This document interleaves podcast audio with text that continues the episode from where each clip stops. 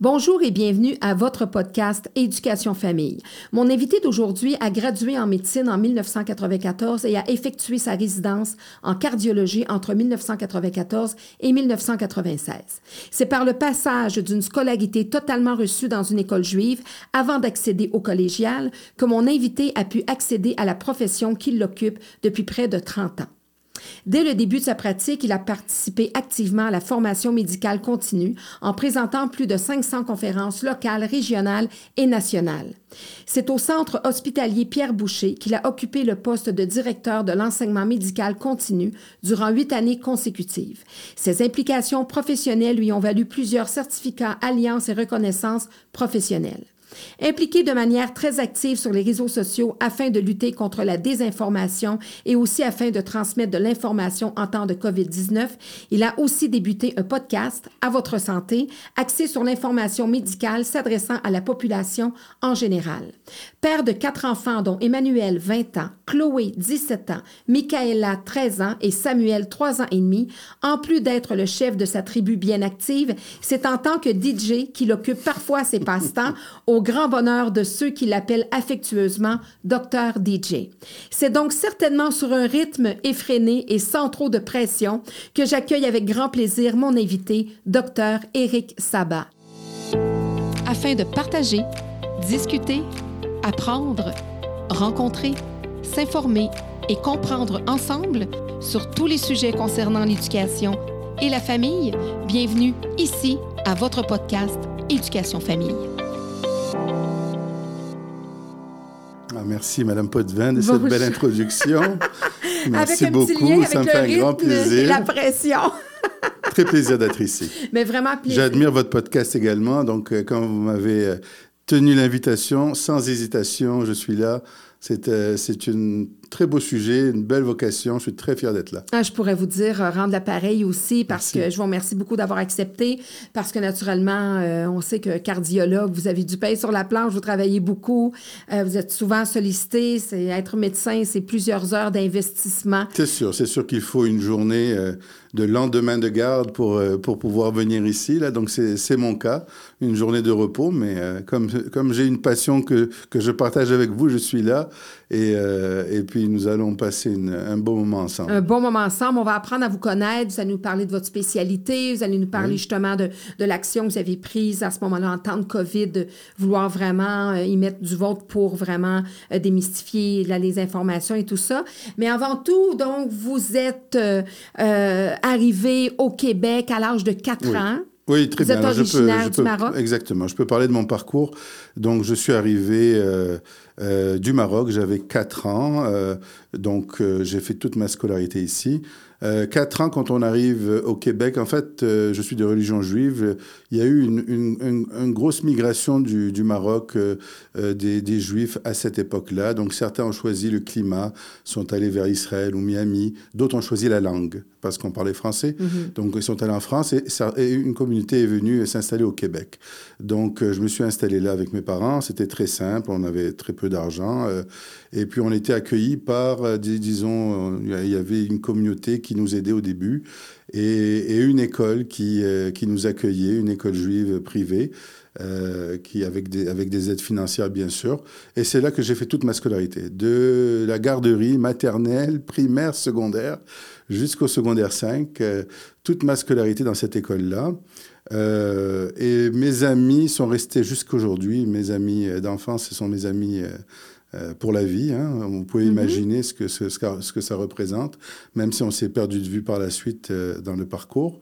Euh, Lorsqu'il a fallu euh, aller vers le cégep, alors là, ça a été, euh, ça a été disons, ma première. C'est fou de dire que je vis au Québec pendant toutes ces années, mais sans avoir des amis proches qui sont euh, canadiens-français. en fait, vous aviez des amis qui vous ressemblaient. C'était oui. une communauté qui vous tenait. Donc, même si vous étiez hors pays, vous aviez une communauté qui vous soutenait et des gens qui vous ressemblaient. Exactement. Alors, arrivé au cégep, c'est plus. Alors là, c'était la découverte. Alors, exactement. Alors là, la grande. Je me rappelle très bien là, au secondaire, quand il fallait choisir le passage au, au, cégep, beaucoup choisissaient de se suivre dans un même cégep. On dit, oh, on va tous aller à, à tel cégep euh, euh, pour être ensemble. Mais J'avais pris le choix que non, et puis on m'avait conseillé que peut-être ça serait mieux de quitter un petit peu euh, le noyau amitié si tu veux vraiment t'investir dans les études. C'est mieux d'aller dans un endroit et découvrir. Euh, je vous cache pas que j'avais une certaine anxiété et mm-hmm. j'étais très timide. Mm. J'étais réellement timide pas à l'école euh, comme telle, mais quand il s'agissait de quitter le milieu. En société. En société, j'étais timide. On ne peut pas dire que j'avais développé vraiment des, des, capacités de communication et d'ouverture.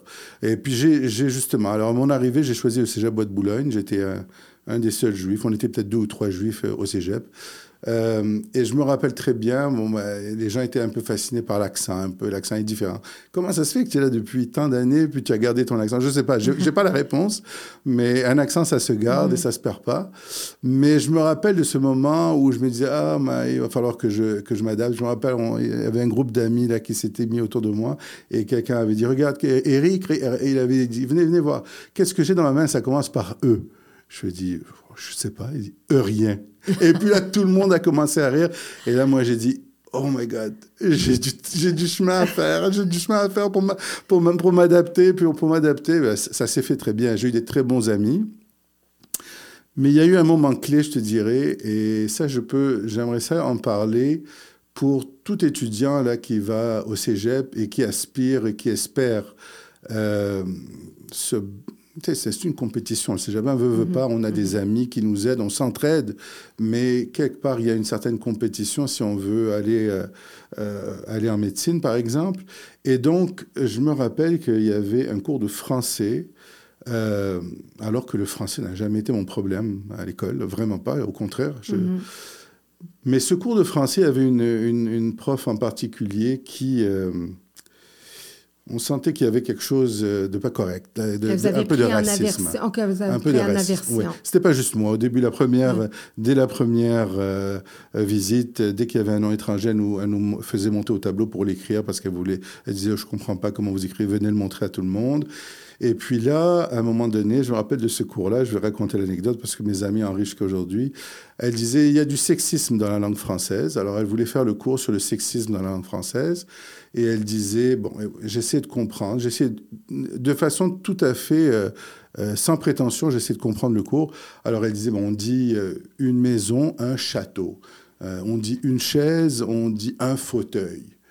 Ah, là, j'ai levé ma main, je dis, Madame, mais, on dit un banc aussi, c'est plus petit, alors euh, je ne mm. comprenais pas. Mais quand j'ai dit ça, quand j'ai osé dire ça, elle m'a regardé d'un air et j'ai senti, euh, oh my God, non, cette question n'était pas bonne.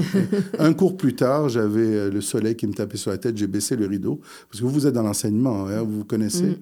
J'ai baissé le rideau, elle m'a regardé, elle m'a dit, ici au Québec, on aime le soleil là, j'ai compris que j'avais un problème. Mm. J'avais un problème parce que là, j'ai une prof qui m'a pris en aversion. Un grippe, oui. Et ça peut arriver, ça peut mm. arriver. Et je suis allé voir donc mon API, à l'époque on appelait l'API, mm, qui m'a conseillé d'abandonner ce cours dans le cas particulier que je vivais. Et j'avais une angoisse. Je me suis dit, comment ça paraît un cours qu'on abandonne quand on veut appliquer au cégep? En médecine, encore en plus. En médecine, encore plus. Il m'a dit, euh, chef, tu dois abandonner ce cours. Et je, le remercie de m'avoir donné ce conseil.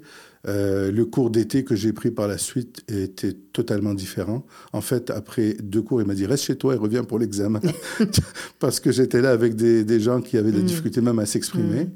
Euh, donc, ce cours d'été m'a fait complètement sortir de la moyenne du groupe, bien entendu, et m'a permis d'appliquer en médecine euh, sans difficulté. Alors, ça, c'est un premier message que, au cégep, des, petits, des petites choses dans la vie comme ça, des petits moments, de euh, des, petites décisions. Des petites décisions peuvent mm. changer une vie. C'est malheureux, mais c'est vrai. Mm-hmm. L'autre chose, et puis ça, je veux, je veux le souligner parce que c'est un prof qui a changé ma vie. Euh, je ne sais pas ce qu'il est devenu. J'ai fait la recherche, j'ai essayé de le mm-hmm. retrouver. Il s'appelle Christian Lioré. Il était enseignant à, à Bois de Boulogne. Et quand euh, euh, j'étais rentré, euh, un des cours de français, c'était on va faire une pièce de théâtre. Et moi, dans ma timidité, je me dis, oh my God, non, pas question. Je vais, faire, je vais faire le son, je vais faire l'éclairage. C'est dans ma tête, c'était le son ou l'éclairage. Et alors, il a simplement demandé, pendant deux minutes, je, je, voudrais que vous me proposiez chacun une pièce qu'on va choisir parmi, parmi celles-là. Mhm. Il nous a écouté parler deux minutes, bref. Et il a dit, la semaine prochaine, je vais choisir. Et on va distribuer les rôles. Ben, cette semaine, tellement j'étais angoissé, je ne me suis pas présenté au cours. J'ai dit, je vais prendre ce qui reste. en m'écoutant parler deux minutes, il m'a attribué le rôle principal de la pièce. Alors, j'ai, j'ai, euh, je me suis évanoui quasiment quand, quand je suis revenu la semaine suivante. On m'a dit, tu as le rôle principal. Et ce prof m'a pris individuellement et il m'a, il a changé ma vie. Un cours de théâtre a changé ma vie, a permis euh, a permis de, de m'exprimer. Il, il, a vu que c'était vous qui en aviez le plus besoin. Probablement. Ah oui. Je ne suis pas, je ne suis pas maître d'enseignement, Mm. C'est mais il, a, il a senti quelque chose. Il a senti en deux minutes, de- en, m'écoutant parler, il a senti quelque chose que j'avais peut-être la capacité, mais, mais la timidité, et il m'a pris individuellement pendant des heures. Et la pièce de théâtre était mémorable. Et puis de là, euh, de là, les entrevues de médecine qu'on on a besoin d'être à l'aise. Vous Et avez puis- donné des et conférences. puis le parcours des conférences, je lui dois et je lui tire ma chandelle. Mm. J'ai cherché à le remercier, à le retrouver, j'ai jamais pu. Ah. Mais bon, mais je voulais absolument raconter comment mon passage à Bois de Boulogne a été marqué par des, des décisions comme ça, mais qui, euh, qui changent une vie finalement. Des gens sur notre parcours qui font parfois la différence. Absolument, absolument. Les profs, moi je leur tire mon chapeau euh, parce que dans l'enseignement, euh, on, on aime. on- la plupart des gens euh, à qui euh, on, on- à qui qu'on croise en médecine, par exemple, on leur dit Mhm. que, pourquoi tu as choisi la cardiologie ou la gastroentérologie ou la Mhm. neurochirurgie? Tout le monde va venir et dire ben, j'ai été influencé par tel enseignant, tel médecin dans mon parcours. C'est rarement quelque chose qui a été décidé bien avant c'est souvent le parcours de la résidence qui, qui nous ouvre des portes. Et Ou qui font nous- changer la et qui font trajectoire. changer une trajectoire, absolument. Alors ça, ça a été mon parcours. euh, et puis je suis entré en médecine à l'Université de Montréal euh, tout de suite après le cégep. Alors donc, Et vous avez choisi la chance. cardiologie. Pourquoi la cardiologie? hein, possiblement une influence, euh, comme vous le dites? Alors ça, c'est cute. ça, c'est cute. Je, je savais que vous alliez poser cette question. Euh, je vais être honnête, parce qu'il y en a qui vont vous parler de passion, il y en a qui vont vous parler, qui ont toujours voulu. Alors, je marchais dans le corridor, on était en résidence. Pour entrer en cardiologie, on fait d'abord le tronc commun qu'on appelle la médecine interne. La médecine interne, on étudie un peu de toutes les spécialités, et arrive une date limite où on doit se prononcer, on veut faire telle chose. Ou rester en médecine interne et rester le Doctor House, si vous voulez. Oui. Euh, le Doctor House de toutes les spécialités. Bon, alors là, euh, je marchais dans le corridor de Notre-Dame et je vois mon ami, il m'a dit euh, Qu'est-ce que tu as choisi finalement? Je lui dis Quoi, il fa- quoi On est rendu à la date limite, il fallait choisir là? Il me dit Ben oui, c'est aujourd'hui, c'est sérieux. Je lui dis Qu'est-ce que tu as choisi toi? J'ai cardiologie. Ok, je vais choisir la cardiologie. Donc, c'est l'influence amicale de dernière minute. En, en deux ans de parcours de différentes spécialités, c'est tellement difficile. On aime un peu ci, on aime un peu ça. Dire qu'on a un coup de cœur intense. Moi, j'ai pas vécu un coup de cœur intense d'une spécialité en particulier. Je, je m'adaptais comme ça allait. Puis la cardiologie, c'était un choix comme un autre. Et une fois qu'on rentre dedans, on se donne, on se donne et on, on, Vous apprenez à on aimer. apprend à aimer, puis on ne connaît rien d'autre ensuite. Enfin, on ne connaît pas rien d'autre, mais je veux Non. dire, on se donne là-dedans. Vous spécialisez. Et la spécialiser et la spécialisation fait en sorte qu'on devient passionné de notre spécialité. Alors, euh, ça aurait pu être la gastro, ça aurait pu être autre chose, mais cette journée-là, c'était la cardiologie. Bon. Aussi simple que ça. Ça aurait pu être une belle fille qui dit ben moi je m'en vais en dermato. J'aurais dit. Donc ça a été votre parcours. J'aurais dû rencontrer quelqu'un qui était en ophtalmo. Ouais, ça. Mais, mais je, je vois aussi dans votre parcours que quand même le désir de transmettre vos connaissances sont arrivés rapidement dans, dans, dans la médecine. Donc, vous avez fait des conférences, vous avez, vous êtes, euh, vous avez partagé, vous assistez Oui. justement. à- donc, ça aussi, ce fait de vouloir, puis là, ça continue avec les médias sociaux, de, de transmettre de, vos connaissances, de vulgariser justement votre domaine, etc. Oui, exact. Ça, je te dirais, j'ai toujours dit aux, aux étudiants, à, à mes enfants en tout cas, que l'apprentissage du français, elles adorent les sciences, mais je leur ai dit, si vous ne maîtrisez pas votre langue, le français, euh, vous n'irez pas loin dans ce que vous ferez. Alors moi, le français, euh, autant au secondaire qu'au cégep, c'était important. J'ai eu des profs exceptionnels qui m'ont influencé dans l'apprentissage du bon parler, etc. Et en fait, j'ai été remarqué euh, par des représentants qui me rencontraient et qui aimaient euh, simplement me parler. Puis il faut dire que euh, certains médecins sont n'ont pas non plus une approche amicale avec les mhm. représentants. Moi, j'étais plutôt du, du type simpliste. Mhm. Euh, low profile. Euh, mm. J'accueillais les, les, représentants. Je parle beaucoup des représentants parce que réellement, l'enseignement médical euh, aux autres médecins se faisait beaucoup, beaucoup par la pharmaceutique. Aussi. Autant de mal on en disait de la pharmaceutique, mais il faut dire qu'il y a énormément d'investissements dans l'enseignement médical et pas juste pour pousser des produits, vraiment pour former des programmes neutres. Et donc, quand on a remarqué que j'étais facile d'accès et que euh, je verbalisais facilement, on m'a proposé de, donner des conférences. Et c'est comme ça que ça a commencé. Ça a fait boule de neige. J'ai vu que j'aimais ça. Euh, j'ai vu que j'aimais aller rencontrer des médecins et voir comment ils appréciaient euh, en savoir un peu plus sur ma spécialité. et, et puis, ça crée des liens, ça crée des ponts. Et j'ai toujours été fervent de la médecine euh, multidisciplinaire avec euh, un contact avec les, médecins de première ligne, euh, amical. si vous avez un problème, appelez-moi. Pas besoin d'avoir trop de barrières. Mm-hmm. Malheureusement, je vous le dis, c'est l'approche gouvernementale qui a créé les barrières actuelles. Mm-hmm. Un médecin de famille ne peut plus décider, ben, je veux envoyer tel patient voir le cardiologue que je trouve sympathique. Il doit appliquer dans une banque mm. de données. Et euh, c'est, le cardiologue sera sélectionné par cette banque-là. Mm. Donc, ni le patient ni le médecin ne peut nécessairement vouloir diriger vers un spécialiste. Alors, ça a créé une petite distance, ça a coupé un petit peu euh, ces liens euh, qu'on pouvait avoir tissés avec avec des généralistes. Oui, parce que c'est ça, il y a une restructuration qui a été faite, euh, puis en plus avec le manque de médecins, alors ça doit, ça doit paraître aussi. Est-ce que, est-ce que ça, ça, a les résultats escomptés de, cette, de ce changement-là? Non, nous, non, on vit, je vis beaucoup de problèmes, euh, pas simplement moi, mais je vous donne un exemple. Je ne voulais pas en parler mm. euh, sur cette plateforme, mais pourquoi ne pas être transparent là? On parle beaucoup de, du manque d'accès aux spécialistes. Mm-hmm. On parle beaucoup même du manque d'accès en première ligne. Bon. Mais euh, pour ce qui est, par exemple, du manque d'accès en spécialité, euh, alors nous, nous sommes, dans mon bureau, nous sommes neuf cardiologues, ce qui est exceptionnel. Il n'y a pas mhm. beaucoup de bureaux qui regroupent autant de médecins. Mais cette centrale qui est supposée distribuer les consultations a pour politique qu'elle ne peut pas nous en envoyer tant euh, un si grand nombre euh, à toutes les semaines parce que ça serait un peu une injustice pour d'autres cliniques où l'attente est plus longue. Alors là, on est en train de se battre là-dessus. Donc, vous pourriez en prendre plus au nombre de, de, cardiologues que vous pourriez voir plus de oui, patients. Absolument. Mais vous n'en voyez pas parce que... On a des trous. On, on, on, on, crée des trous volontairement. On pourrait voir, on est tellement nombreux qu'on pourrait voir des patients en deux semaines, en spécialité mais euh, on doit se battre avec eux pour qu'ils nous en donnent plus. Et ils nous disent, bah, écoutez, là, vous êtes une clinique. Pour eux, on est une clinique. Et il y a d'autres cliniques avec deux cardiologues qui doivent avoir leur part de... Donc, ils vont vous considérer comme une clinique avec un ou deux Je ou trois découvre ce euh, problème. on est en pleine découverte de ce problème.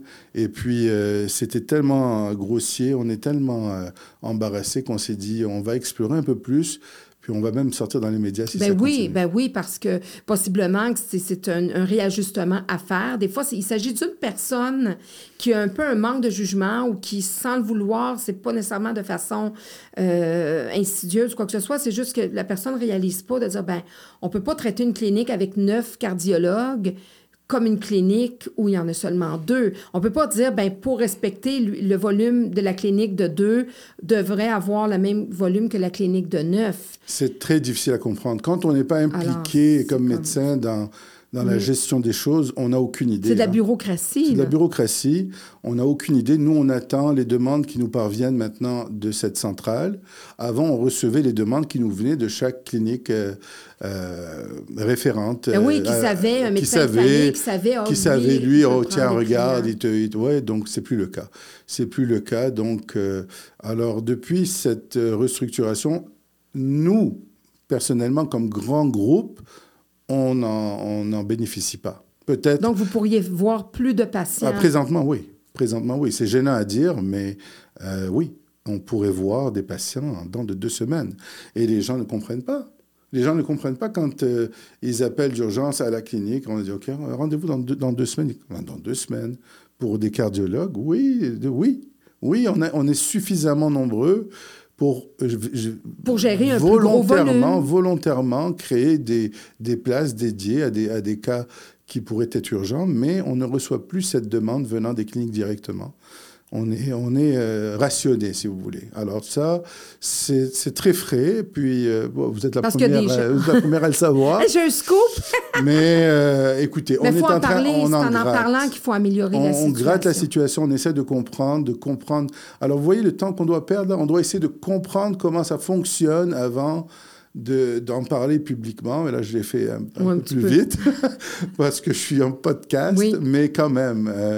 Mais c'est quelque chose que vous vivez présentement, qui vous interpelle. présentement, on, est dans, on est là-dedans. On est là-dedans et euh, c'est malheureux, c'est fou. Oui, parce que vous devriez, au lieu d'investiguer pour savoir pourquoi ça, ça se passe, vous devriez être en train de, de, de, faire des, consultations et de voir, des, patients. Oui, oui. Effectivement. Exactement. Donc, euh, oh non, puis il y a tellement de gens qui, qui attendent d'avoir des spécialistes et puis de savoir y a ça. Aucun doute. C'est une bureaucratie euh, derrière ça, donc d'investiguer. En tout cas, je vous invite à, je ne suis pas inquiète pour vous, de, de, de vraiment d'aller chercher l'information, de dénoncer ça. Oui, nous explorons, puis on n'est pas dans, dans l'attitude confrontée confrontative, là, mais euh, on veut comprendre et on, veut simplement euh, euh, que, l'équilibre soit rétabli parce que ça n'a pas de sens. Parce que c'est normal. C'est normal qu'une clinique avec neuf cardiologues peut avoir un plus grand volume de patients qu'une clinique avec deux cardiologues.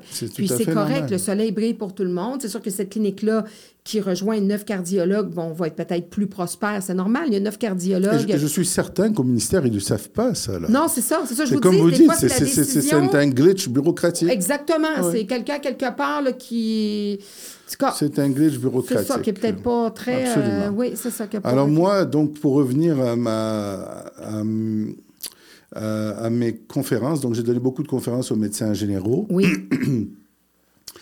Euh, j'adorais me déplacer dans leur clinique, les découvrir leur clinique euh, sur l'heure du midi. Hein. ils n'arrêtent pas de voir des patients pour ça. Mhm. J'allais sur l'heure du midi, moi aussi je courais, je revenais continuer mon bureau. Euh, et puis on allait, je présentais 45 minutes, et puis je quittais, puis on tissait des liens, c'était agréable. Jusqu'à ce que la pandémie ait sévi et là, les conférences sont devenues par Zoom. Alors là, c'est différent. Là, là, tu es quelqu'un qui aime donner des conférences et voir la personne devant toi. Ça déshumanise un petit peu. complètement. Complètement. Donc, euh, euh, on pouvait même me dire, ah, c'est fantastique, il y a 50 euh, médecins à l'écoute, 70 médecins à l'écoute.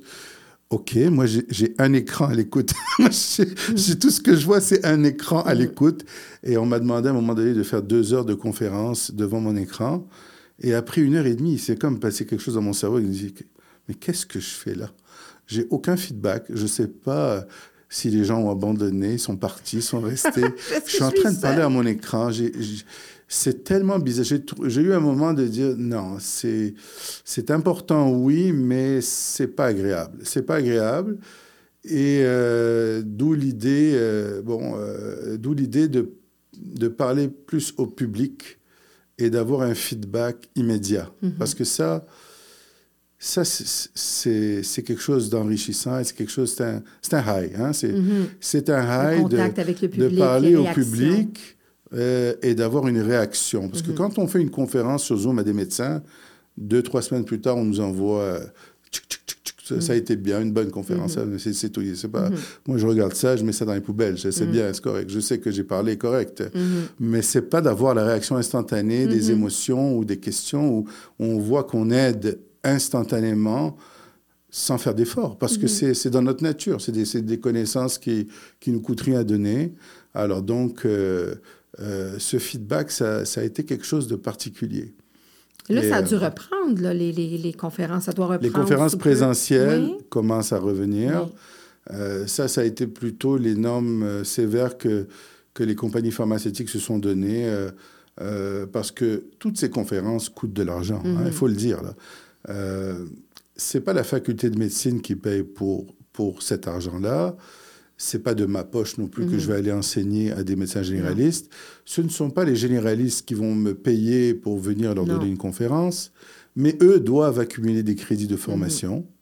quelqu'un doit s'occuper de faire des programmes de formation, ça revient encore à la pharmacie. Les mauvais pharmaceutiques, ben, ben, c'est ça. Tous ceux qui pensent qu'il n'y a que du mauvais dans la pharmaceutique, mm-hmm. Malheureusement, il n'y a pas que du mauvais. Et, les formations qui sont payées par, euh, par la pharmaceutique depuis des années maintenant sont scrutées à la lettre pour qu'il n'y ait aucun biais commercial. Et alors, je suis très à l'aise de les donner. Mm-hmm. souvent, on ne sait même pas de quelle compagnie il s'agit quand on donne une conférence. Alors donc, euh, euh, tant que les compagnies ne pouvaient pas euh, réinvestir et se redéplacer présentiellement dans des bureaux de médecins, il y a eu très peu de conférences présentielles mhm. qui se sont redonnées. Là, ça recommence. C'est différent des congrès. Les congrès, ça, c'est autre chose. Les congrès internationaux, ben là, on y va pour apprendre. Là aussi, ça recommence. C'est plaisant. On va voir des confrères, on échange. Mhm. Mais donner des conférences aux médecins, euh, eux doivent accumuler ces crédits. Il faut que ça se fasse. Et c'est souvent euh, via la pharmaceutique que ça se oui, fait. Oui, parce que vous devez, toujours avoir une formation continue. Quand on est médecin, euh, tout le temps. Il faut tout le temps être Et pendant la pandémie, c'était pas facile d'accumuler ces crédits-là. Parce que, un, on était demandé, sollicité, énormément, à, faire des, des, des fonctions dont on n'avait pas toujours l'habitude de faire. Euh, et on avait, moi, je vais vous donner mon cas en particulier. J'ai arrêté de lire sur la cardiologie. Hmm. Je vais vous parler du début de la pandémie parce qu'on. Oui, parce que vous, vous, avez pris position euh, par rapport à, la désinformation. Comment vous êtes. Parce que vous êtes arrivé sur les médias sociaux, là, vous avez commencé à démystifier les choses. Qu'est-ce qui vous a fait prendre cette action-là le jour 1? Je vais être honnête. Jour 1, je l'ai le jour 1. dans, les, dans les médias sociaux, euh, sur Facebook en particulier, euh, parce que j'étais pas, j'étais pas sur d'autres plateformes, euh, on va dire, oh, tu étais le vieux jeu Facebook, mais mhm. c'était, oh, c'est notre, plateforme. C'est notre génération, hein, donc... Euh. Mais euh, j'ai quand même des jeunes enfants. j'ai découvert TikTok, j'ai découvert la puissance des autres réseaux, j'ai découvert par la suite. Mais, alors, sur Facebook, j'avais peu d'amis, mes amis proches, c'est tout. Mhm. C'était ça, mes amis. Quand on j'ai accepté mes amis, j'en avais une soixantaine d'amis mhm. proches, 70, centaines maximum. Et alors, j'ai vécu je voyais apparaître cette euh, pandémie en Chine, et là, quand euh, ça a touché l'Italie, euh, je connaissais un médecin particulièrement en Italie qui me communiquait parce qu'il était un résident que, mm-hmm. que, je connaissais. Il me disait, Eric, tu n'as pas idée de ce qui se passe là. On n'est pas ici, c'est pas la Chine perdue là. On est dans un centre hospitalier majeur. Les gens arrivent comme des fourmis en train de d'être malades comme des fous. On est en train de transformer nos salles de soins, de, de, conférences en soins intensifs. Il a dit, on n'a jamais vu ça. Et nous, on n'avait rien de ça encore. Là. Et là, mm. moi, il me disait ça. Alors là, il m'a fait, mais il m'a dit, mais va voir nos vidéos sur Twitter. Et là, j'ai exploré ça. Et c'était mon premier contact avec Twitter. Et je comprenais pas parce qu'il parlait en italien, mais je voyais les mm-hmm. images et je capotais. Mais on ne savait rien de ça encore ici. Mm. Et là, j'ai commencé à parler à mes collègues. J'avais dit, guys, il y a quelque chose qui va nous arriver, ça va changer notre vie là. Hmm. Guys, c'est vraiment sérieux là. Et là, c'était quelques, quelques semaines ou mois avant que ça nous arrive.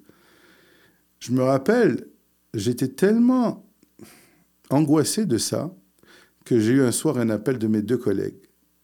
Ils m'ont dit, Eric, as-tu besoin qu'on te prenne un rendez-vous avec un psychologue ou un psychiatre? Non, en toute honnêteté, me disent, Eric, je pense que tu exagères. Est-ce que tu as besoin peut-être d'un moment de break pour qu'on te... Vous étiez comme dans la paranoïa extrême là, pour eux, là, dans le sens que peut-être mal fondé. Oui, exactement. J'étais, euh, j'étais inquiet de quelque chose qui se passait ailleurs, puis... Euh, c'était plus gros que, ça, que c'était. Tu exagères. Selon eux. Euh, exactement. Puis comme je te dis, à partir de là, je ne faisais que lire là-dessus. J'avais oublié, je, je ne lisais plus et je ne parlais plus de cardiologie. Ce n'était que ça. Et je regardais et je suivais ce qui se passait en Italie comme un fou.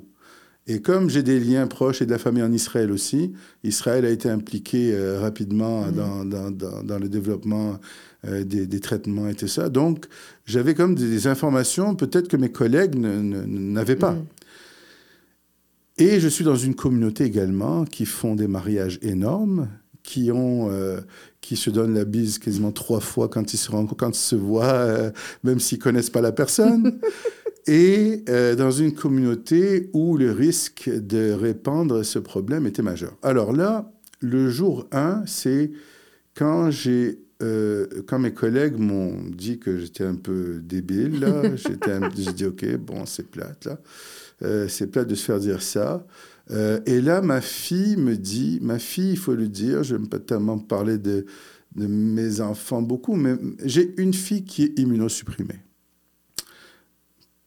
Puis, je savais que c'est un problème. Ça pouvait être très problématique pour elle. Et j'ai un ami immunologue pédiatre à Sainte-Justine, un ami proche, qui est une sommité, qui va être en fait le chef des immunologues de l'Amérique du Nord prochainement, mmh. Eliadad. Donc, je lui ai posé la question, est-ce que je devrais m'inquiéter pour ma fille? Puis lui, il me dit, Eric, sincèrement, je suis aussi inquiet que toi, mais j'ai aucune idée ce qui nous attend et ce qui nous arrive. Alors là, quand j'ai su que ma fille était invitée à un mariage de 500 personnes, incluant des gens qui venaient de New York, hmm. et là, on a commencé à entendre qu'il y avait des petits cas à New York, j'ai dit à ma fille, tu n'iras pas à ce mariage. Et là, bien sûr, ça a été la bataille à la maison. Ben oui. Et là, j'ai dit, qu'est-ce que je vais faire? Et là, j'ai pris le micro. Je suis allé sur Facebook, dans ma petite euh, communauté, et je me suis adressé directement à eux en disant, il faut qu'on soit responsable. On ne sait pas ce qui nous attend. On peut pas. Et, là, là, ça, alors là, j'ai eu comme un, il y a eu comme un moment où il y a eu mixed emotion, et des émotions mm. mixtes. Des gens dans la communauté qui disent Mon Dieu, comment est-ce qu'il peut se prononcer et nous gâcher des événements à venir Et d'un autre côté, des gens qui étaient très intéressés à en savoir plus. Mm-hmm. Pourquoi tu es si inquiet? Alors, ça a commencé de manière banale dans euh, ma communauté comme ça. Et comme je ne lisais que là-dessus, je suis tombé un, jour sur euh, une communication italienne qui a mentionné que euh, des autopsies ont été faites, chose qu'en Chine ne faisaient pas parce que de crainte de répandre la maladie. Mm-hmm. Mais en Italie, ils ont fait des autopsies, ils ont vu que la Covid donnait beaucoup de petits caillots, des petits caillots qui étaient qui faisaient partie du problème, du manque d'oxygène, que c'était une maladie qui pouvait être cardiovasculaire avec des infarctus, avec des ACV, avec des caillots dans les poumons. Et là, ça venait me toucher directement. Alors là, j'étais sur le métropolitain, j'étais sur le métropolitain tout banalement, et, et j'ai dit ça. Personne n'en avait parlé à date, ni les médias, ni on était loin de ça. Ça commençait à peine, et je me suis lancé, je me suis dit, ah, peut-être qu'on commence à comprendre qu'il y a un phénomène cardiovasculaire. Ça vient pas de moi, ça vient mhm. d'Italie. Et là, j'ai été capté par un réseau français qui était pro-Raoult à l'époque, avec 120 000 euh, views à peu près. De, de centaines d'amis, j'ai eu 120 000, 150 000, en une journée, 150 000 qui ont écouté ça. Et là, ça a été, les, ça a été le, je ne savais plus comment, comment contrôler ça. Non. Le, quand je ne savais plus quand ça a parti. Et là, ça a fait boule de neige et ça a déboulé. Alors là, ça m'a un peu dépassé. Mm-hmm. Et à un moment donné, je suis tombé en semaine de vacances. Et je me suis dit, qu'est-ce que je fais avec tout ça là? Il y a plein de monde que je connais pas qui me pose des questions. Parce qu'il y avait sûrement des détracteurs aussi. Il y avait des, ben, moi, j'étais pas du tout pro-Raoult. Non, non. Mais ceux qui m'avaient capté étaient pro-Raoult.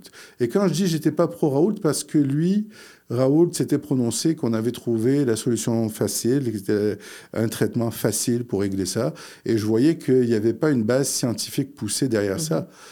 Alors moi, j'étais contre. Alors à un moment donné, j'ai dit, qu'est-ce que je fais avec tout ça là? Plein de gens là, qui me posent des questions et qui me poussent. À un moment donné, je, dis, je, me suis prononcé, j'ai dit, mhm. ce que je vais faire pendant ma semaine de vacances, je vais faire un vidéo, une présentation PowerPoint, comme je fais pour tous les médecins, explicative à la population. Chose que j'avais jamais fait avant. Mhm. Je me suis jamais adressé à la population. Et j'avais fait un PowerPoint sur qu'est-ce que c'est la COVID, comment vous équiper, saturomètre, ta, ta, ta, ça, alors que personne n'en parlait à l'époque.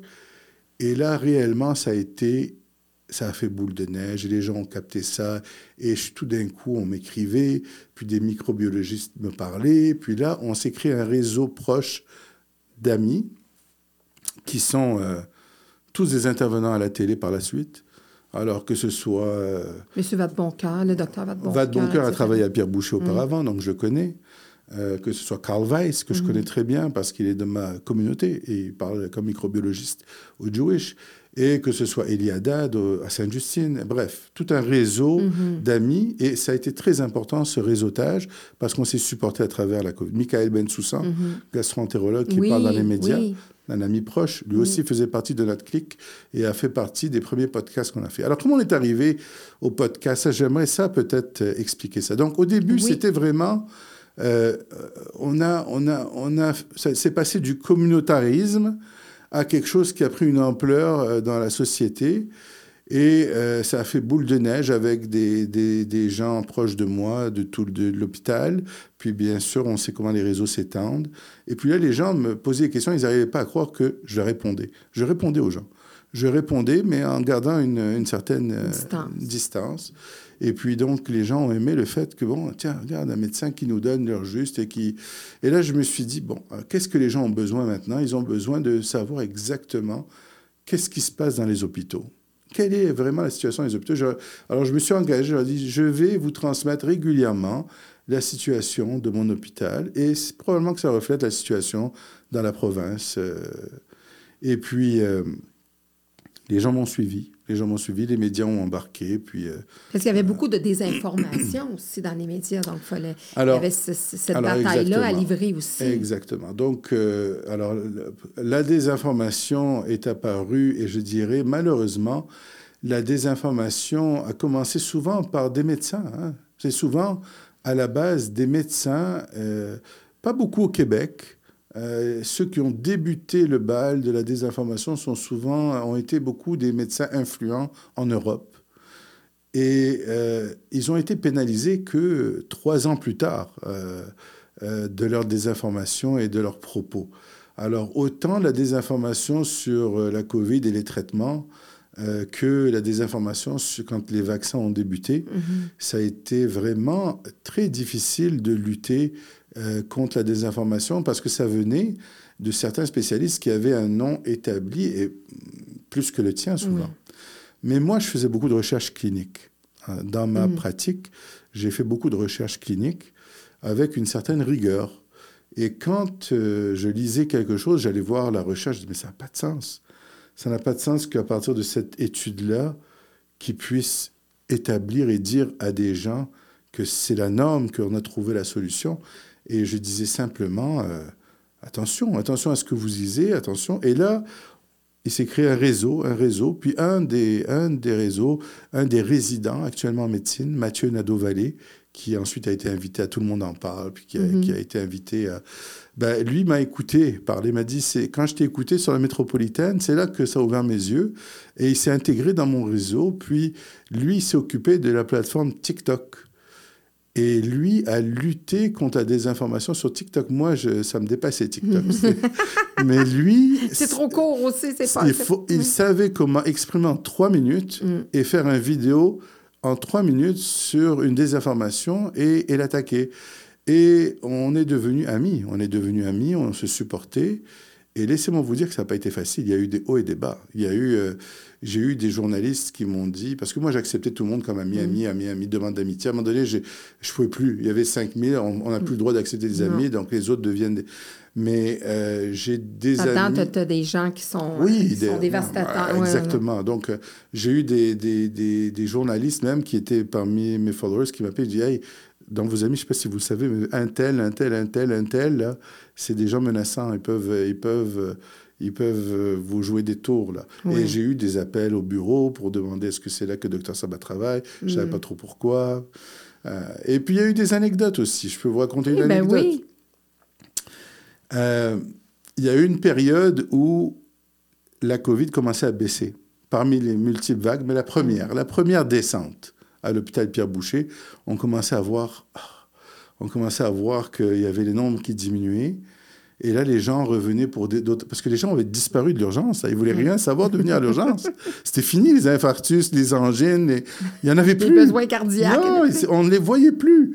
L'urgence était libérée. Il n'y avait que des gens qui venaient parce qu'ils pensaient avoir la COVID. Et à un moment donné, on voyait plus de gens venir à l'urgence et euh, ça baissait. La COVID baissait dans l'hôpital parce que nous, on garde le, nombre de COVID dans l'hôpital était écrit aux soins intensifs tous les jours. Alors j'ai dit, tiens, aujourd'hui, je vais, aller me prononcer. Je dis à Pierre Boucher, je peux vous dire qu'on voit vraiment une baisse des cas de Covid euh, qui viennent actuellement euh, à l'urgence et dans l'hôpital. Et là, ça, ça fait parler. Le lendemain, par contre, la presse, en première page, à Pierre Boucher, les urgences débordent de patients. Et puis là, les gens, et, peut-être même que le journaliste mal informé, ont fait le lien déborde de patients Covid. Alors que la veille, j'avais dit que ça baisse. Alors là, là les, comment les gens ont capoté, comment ça qu'est-ce que... Alors là, j'ai dû aller justifier. J'ai repris la parole le mhm. lendemain et j'ai dit, bon, regardez, l'urgence déborde tout le temps. C'est pas nouveau que les urgences débordent. Mais là, les urgences débordent parce que les gens reviennent pour des problèmes qui traînaient depuis longtemps. Ils avaient peur de venir. Maintenant qu'il y a moins de Covid, oui, l'urgence déborde, mais la Covid diminue. Et donc là, ce qui est arrivé, c'est que pendant 24 heures, tout le monde a dit Ah, finalement, quelqu'un qui parle contre les médias, quelqu'un qui. un médecin qui, qui dit la vérité, les médias qui disent des mensonges. Et là, Shea Poudre a dit Oh my God. Dès qu'il pouvait prendre quelque chose. Cherry picking. C'est ce qu'on appelle du cherry picking.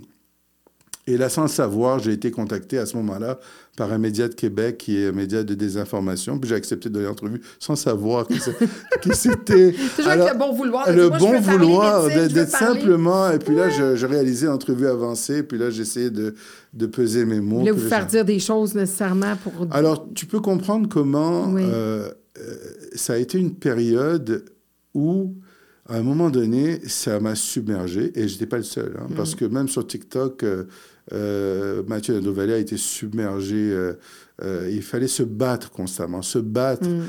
C'était très hargneux, c'était très haineux. hargneux, ça, ça devenait même personnel. Mm. Puis là, les gens me disaient, me donnaient conseil. Attention, arrête de perdre ton temps avec ça. Tu perds du temps et de l'énergie, mais c'était devenu comme une une passion, mais en même temps une maladie. Là. Mm-hmm. C'était, c'était devenu un, passe-temps. Euh, alors, comme j'avais du feedback, des gens qui me remerciaient et des gens qui m'appelaient, là, mm. qui, qui, me textaient J'ai la Covid, qu'est-ce que je dois faire? Je leur donnais des guides, euh, va mm. t'acheter ci, va te faire ça, as-tu ça, as-tu ça? individuellement, je répondais à beaucoup de gens. Et donc, euh, d'un côté, ça me drivait, mais de l'autre côté, plein d'insultes. Mm. Plein de gens qui disent Ah, il a déjà donné une conférence pour Pfizer dans le passé, regardez, il est biaisé. Puis là, ils vont gratter, et puis des insultes. Et puis là, je me disais Bon, est-ce que ça vaut la peine? Tout ça, euh, c'est des choses qui viennent et qui partent. Il n'y a rien qui reste.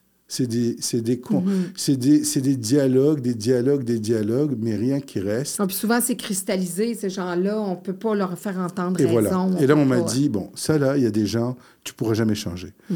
Mais même moi, j'en revenais pas à quel point ça a fait boule de neige, parce que même ma direction hospitalière est venue me, un jour. Moi, je me suis toujours demandé qu'est-ce qui en pense l'hôpital que je parle comme ça mhm. publiquement? Est-ce que les gens disent mais oh, vous êtes payé par qui vous par l'hôpital, par Pfizer? Non, Je, ne suis pas payé pour parler.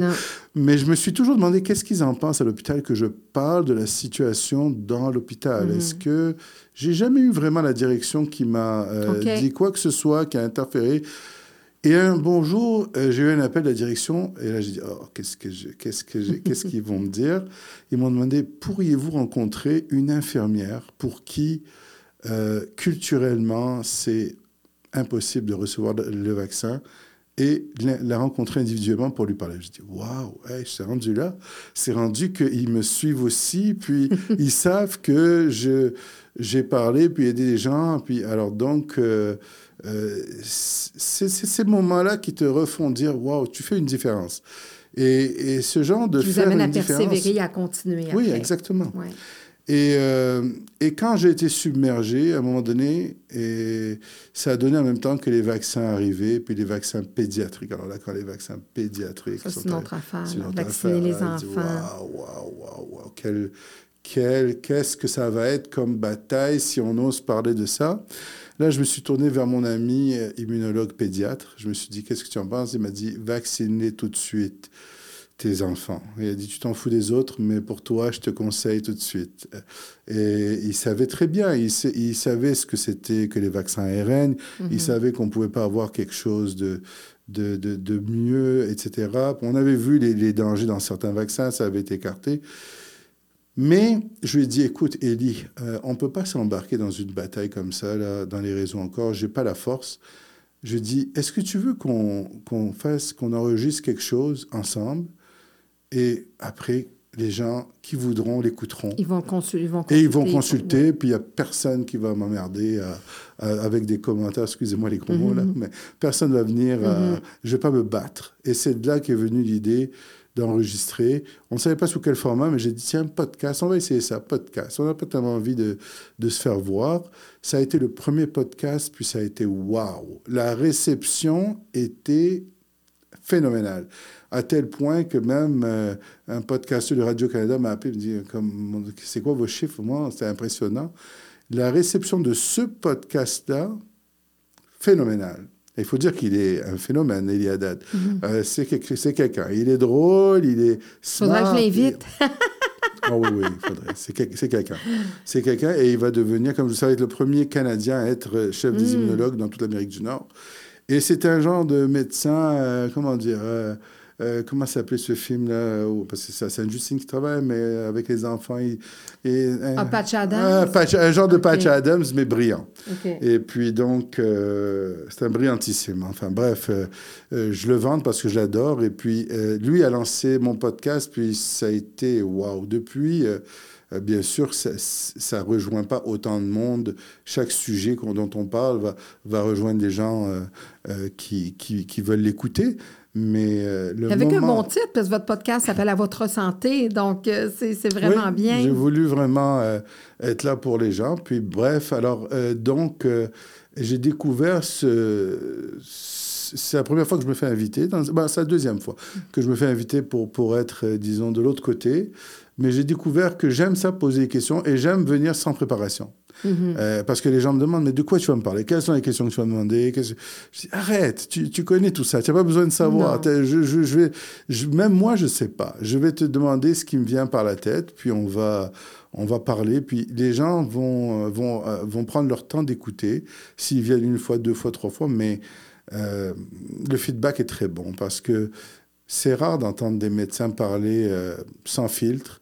Euh, D'avoir accès ou sans que ça soit une, ça, ça, ça, humanise le, la médecine aussi, puis ça vulgarise aussi la médecine pour monsieur, Alors, c'est pas tout, le monde qui a des talents de vulgarisation. C'est pas tout le monde qui a des talents de vulgarisation, c'est vrai. Il y a des médecins qui, même euh, dans les médias, ont parlé publiquement. Euh, euh, c'était un peu, ça passait comme un peu froid, comme un peu, c'est tout le temps un, un peu pessimiste. Je, je, je voyais certains, très scientifiques, ouais, très, très scientifiques. Alors je voyais certaines interventions par des médecins qui finalement, euh, dans la population, ça passait plus ou moins bien parce que c'était euh, euh très mm-hmm. dirigiste, attention. moi, je ne voulais pas faire ce genre de mm. choses. Je voulais simplement donner le reflet, informer, donner le reflet. Sensibiliser. Sensibiliser. Puis, et, et Eliadad aussi, il a dit, si les gens comprennent, ils vont accepter. Mais si on leur impose, ils vont jamais accepter. Mm.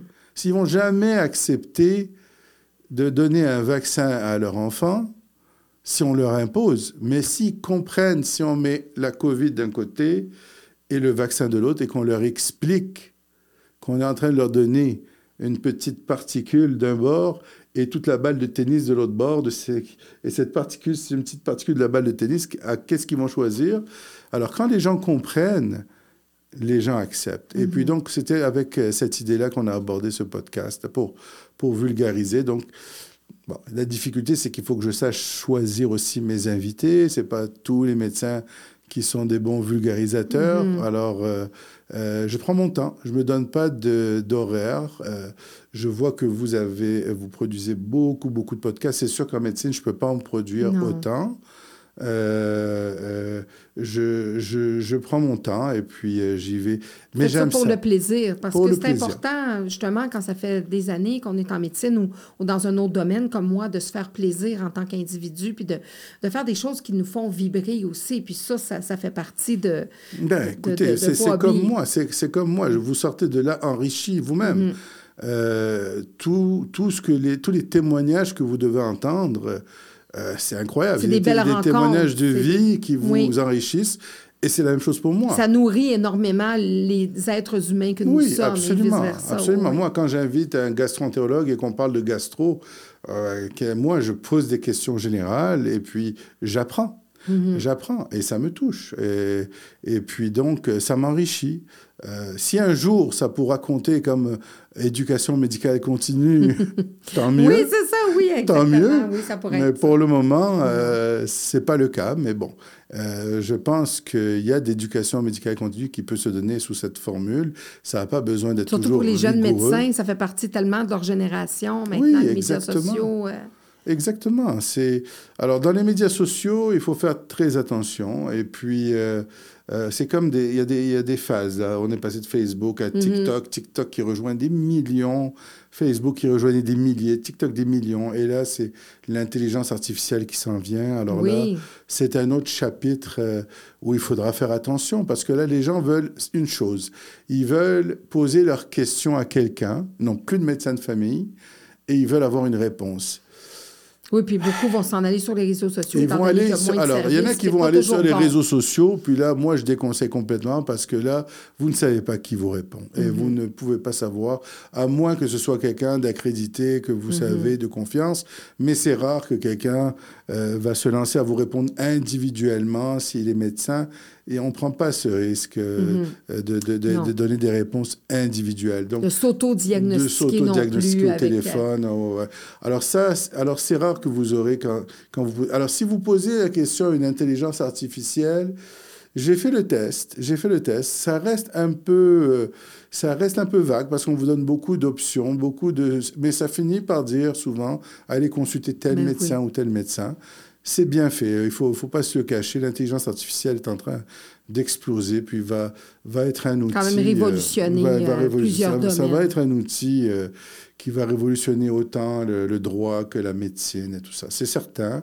Mais pour le moment, on n'est pas à, à aller poser les questions et, et prendre les réponses justes, ni sur les réseaux, ni euh, sur ChatGPT ou quoi, parce que euh, il faut faire attention. La médecine, c'est complexe. C'est complexe. Pour deux mêmes symptômes, euh, il s'agit de palper une chose sur un corps qui peut changer le diagnostic. Alors, euh, c'est pas juste des symptômes. Il y a un examen physique qui vient avec, et ça, ça se fait pas par téléphone tout de suite. C'est pour ça que la télémédecine, euh, qui a pris de l'ampleur, là, les gens adorent ça, la Mhm. télémédecine. Oui, puis apparemment que ça fonctionne quand même Bon. bien dans, dans alors moi, je dirais, moi, je dirais, et là, c'était justement mon dernier podcast que je viens de libérer la nuit dernière là, sur les, les lipides, le cholestérol. Mhm. Euh, moi, je dirais que la, la télémédecine, ça marche bien quand c'est une médecine de, de chiffres. Mhm. Par exemple, quand il s'agit de traiter la tension artérielle, le cholestérol, on vise des chiffres. On vise des chiffres qu'on peut adresser par des prises de sang et ajuster les médicaments. Et on peut le faire beaucoup plus rapidement et beaucoup mieux par télémédecine qu'en présentiel, parce qu'on ne peut pas voir les patients en dans de six mois, ils ont de la misère à avoir un rendez-vous. Mhm. Alors qu'en télémédecine, on peut les appeler le mois prochain, dire, ah, voilà, vos prises de sang, ça donne telle chose. On va donc ajuster vos médicaments plus vite et on va atteindre des cibles plus rapidement, avoir une meilleure médecine plus rapide, bénéfice plus marqué. Mais d'un autre côté, j'ai vu tellement de patients qui n'ont pas vu leur médecin de famille. Moi, je- on continue à faire le présentiel en cardiologie, là, avec nos masques et tout ça. Et on ne peut pas tout voir. En télémédecine, les patients ne s'expriment pas complètement. Et puis donc... euh, On peut pas palper non plus, on peut on pas, peut pas examiner. Donc, euh, alors, c'est vraiment, pour certains domaines, ça marche. On ne peut pas généraliser la médecine en télémédecine. C'est délicat et c'est dangereux. Alors, nous nous retrouverons pour une deuxième partie en compagnie du docteur Éric Sabat.